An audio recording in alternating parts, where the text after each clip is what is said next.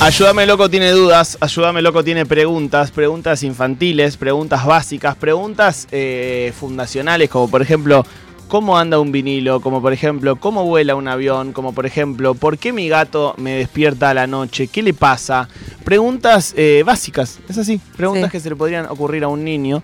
Y aquí teníamos una pregunta eh, que yo me la hago cada vez que vuelvo a hacer ejercicio, cada un año y medio, por ejemplo, que digo, bueno, voy a volver a hacer ejercicio. Entonces voy, me pongo un short, voy al gimnasio, voy un día, hago todo mal, todos los ejercicios como el orto, no el hongo, me voy a mi casa y al otro día soy un zombie que no puede levantar su cuerpo. Y hay una pregunta que es fundamental, que es, ¿para qué hay que elongar? Porque obviamente es importante, porque todo el mundo lo dice, pero uno no le da bola. ¿Para qué hay que elongar? Y si hay que elongar antes o después de hacer ejercicio. ¿Tengo que llegar y eh, levantar mi pata eh, y elongar antes de hacer ejercicio? ¿O tengo que, una vez que estoy cansado y transpirado, levantar mi pata o tirarme al piso a elongar?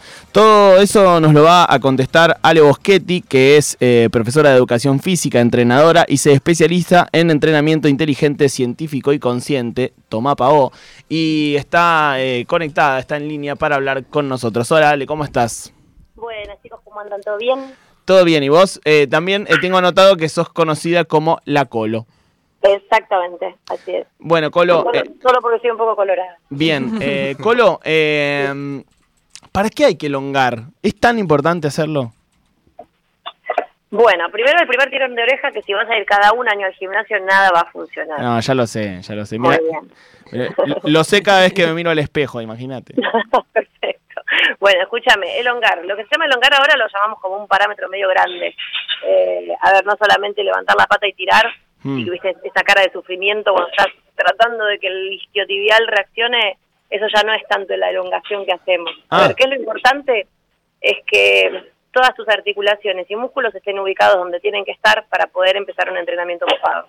Así que lo que hablamos es más movilidad, Bien. eh, de las articulaciones que están un poco rígidas eh, por las posturas, por el teléfono, por el trabajo que tengas y por otro lado hacer que los músculos que se olvidaron de que existen, o sea que están como inhibidos, Sí. despabilarnos un poquito para que nos rindan en una buena sentadilla, en un press plano o lo que vayas a encarar. O sea, tiene más que ver con las articulaciones que con, porque digo uno, eh, sin saber absolutamente nada, siente como que se está, de hecho también es una palabra que se usa eh, para eh, como sinónimo de elongación, se está estirando Sí. un poquito, ¿no? Como para que eh, las fibras se estiren.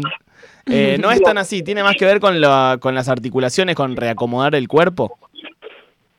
En el comienzo de tu entrenamiento sí tiene que ver con el despabilemos esto y aceitemos aquello. Bien, Ahora, en el terminar el entrenamiento, estaría bueno darle otra vez movilidad, porque obviamente que tus articulaciones sufrieron un poco de rigidez haciendo un poco de peso, eh, y obviamente que el músculo, digamos que vamos a decirlo a lo bruto, se encogió un poquito. sí. Entonces, ¿qué es lo que pasa? A medida que vas haciendo eh, entrenamientos y no estás elongando el vientre muscular, o sea, la carne del músculo, por decirlo de una manera, lo que nos va pasando es que empezamos a recortar el recorrido que puede hacer ese músculo. Por lo tanto, obviamente que empieza a ser cada vez más chiquitito tu movimiento, queda medio tiranosaurio rex. Bien. Entonces la idea es esa terminación completa del entrenamiento, que es una movilidad y obviamente que estires ese vientre muscular. Está bueno hacerlo. O sea, son dos tipos de elongaciones diferentes las que hay que hacer al principio y al final. Exacto, podemos llamar elongación como una movilidad articular y una activación de los musculitos que están medio dormidos y al final una elongación del vientre muscular que lo usamos, lo tensamos y requiere un poquitito. Eh, Ale, Está muy bueno Sí. usar el rolo FOAM que se está poniendo muy de moda por ¿qué es eso? Digamos que es un rolo que habla de, para, para decirlo a lo básico, eh, la elongación de la fascia del músculo. Ayuda mucho a elongar la fascia que es lo que recubre el músculo, sería Ok, eso. Bien. Ale, si yo soy un, un vaguito que me cuesta ir al gimnasio, me cuesta hacer ejercicio, ¿tiene sentido que elongue en mi casa nada más? ¿Sirve de algo? Mira, dependiendo de tu laburo, si vos tenés una postura bastante complicada, elongar y movilizarlo está buenísimo. Si sos un pibe que está ocho horas sentado con una C de tu espalda, porque viste que la tendencia es tirarnos para adelante. Sí, ¿qué tal? Lo bueno sería- Buenas tardes, soy yo. Exacto. Bueno, entonces lo bueno sería que cada tanto hagas un corte o te pongas en, no sé, en el reloj o en el teléfono una, una alarma que diga movete chiquito, movete y Bien. empezar a hacer un poco de movilidad, estaría buenísimo. Me encanta. Eh, Ale, vos sos, eh, tengo entendido, además, entrenadora personal de eh, una persona que es parte de este equipo. ¿Es así? Sí, señor. Sí.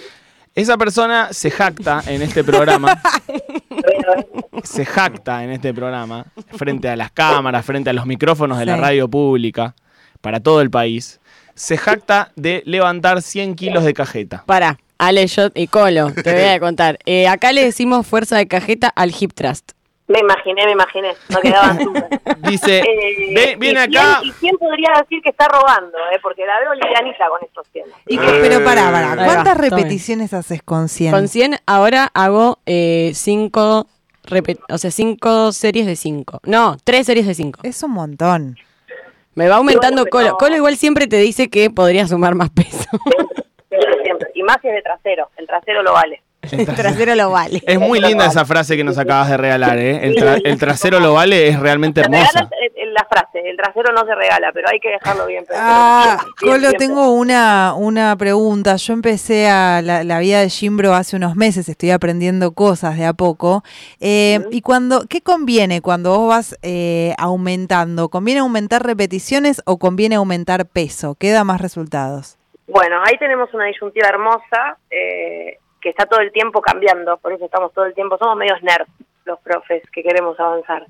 Mira, para que vos crezcas es una cosa, para tener fuerza es otra, y para ambas está en el medio. O sea, vos puedes estar haciendo un ejercicio principal como el hip thrust, levantando 100 kilos a 5 por 3 como estás haciendo vos, o lo puedes usar como un terminador con menos peso, pero que te explote el trasero y que te salgas del gimnasio como con el trasero en la nuca Yo literal. quiero eso, que me explote el trasero.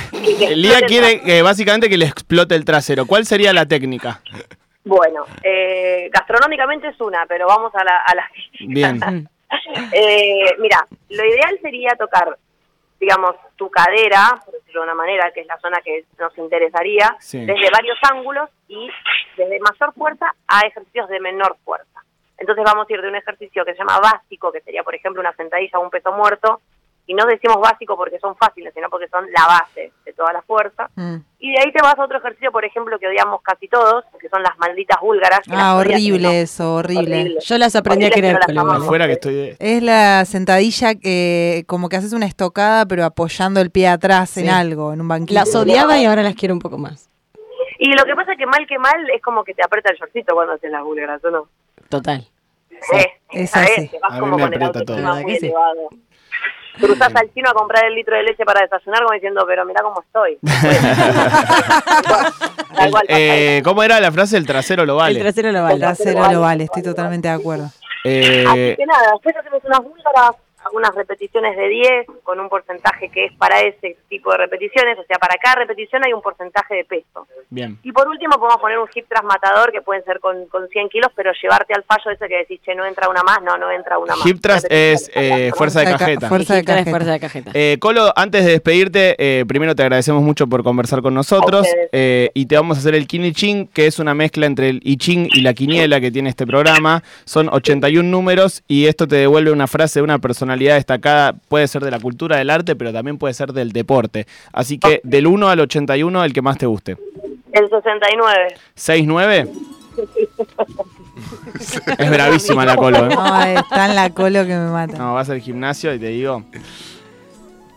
Es una frase que nunca había salido de Agatha Christie que nadie dice. Nadie se anima Nadie se a. Se pedir el anima. 69. Tuvo que venir la, valientes. tuvo que venir la Colo el 5 de diciembre a, a animarse. Cuando hay grandes sumas de dinero en juego, lo mejor es no, es no confiar en nadie, Colo.